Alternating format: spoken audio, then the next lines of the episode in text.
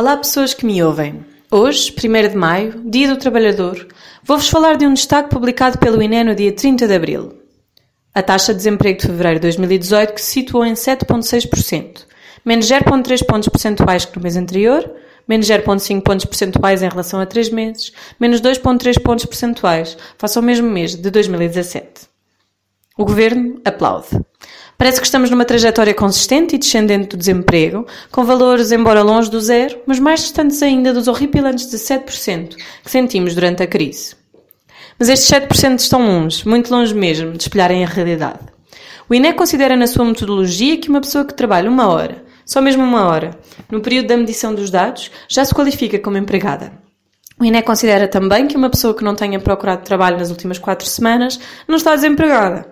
Basta um desempregado de longa duração, por exemplo, perder a esperança naquele mês para já não contar para as estatísticas. Como não será certamente um caso isolado, uns milhares deixaram de contar e voilá, lá vai o INE rever em baixo o desemprego e o governo aplaudir mais uma vez a recuperação económica. Recuperação económica é essa, baseada em contratos a termo, contratos temporários, generalização da precariedade. Senhores economistas e senhores ministros, não interessa aumentarmos a quantidade de emprego se não conseguirmos garantir a sua qualidade e as vossas estatísticas de nada mais servem do que para branquear uma realidade podre. Se adicionarmos a estas estatísticas todas as pessoas, precárias, cansadas, as que tiveram o azar de ter uma hora de emprego por mês e deixaram então de contar como desempregadas, o desemprego real estaria próximo dos 17%. Já não tão longe daquele valor que fazia tremer, tremer governos em 2011. A desconsideração da precariedade e do contexto do atual mercado de trabalho português é gravíssima para uma instituição como a INE.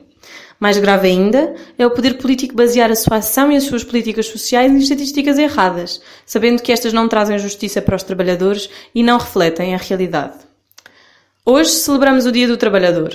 As causas pelas quais o povo lutou ainda não foram alcançadas e continuam muito longe de o ser. Podemos ter o emprego a aumentar, mas que emprego é esse, em que uma hora de trabalho chega para o governo bater palmas por estar a conseguir reduzir o desemprego? Podemos ter um emprego a aumentar, mas que emprego é esse que não dá estabilidade a quem trabalha? Marchamos hoje, não só para celebrar a memória de quem lutou pelos direitos dos trabalhadores, mas para lutar pelos direitos que hoje nos tiram de mansinho, enquanto mascaram essa privação de progresso e recuperação económica. Como diz o João Mineiro, sociólogo e investigador, a memória do 25 de Abril e do processo revolucionário, e neste caso, do Dia do Trabalhador, lembra-nos que contra todas as possibilidades é sempre possível mudar tudo e que não é pouco aquilo que temos para mudar. E por isso hoje também marchamos.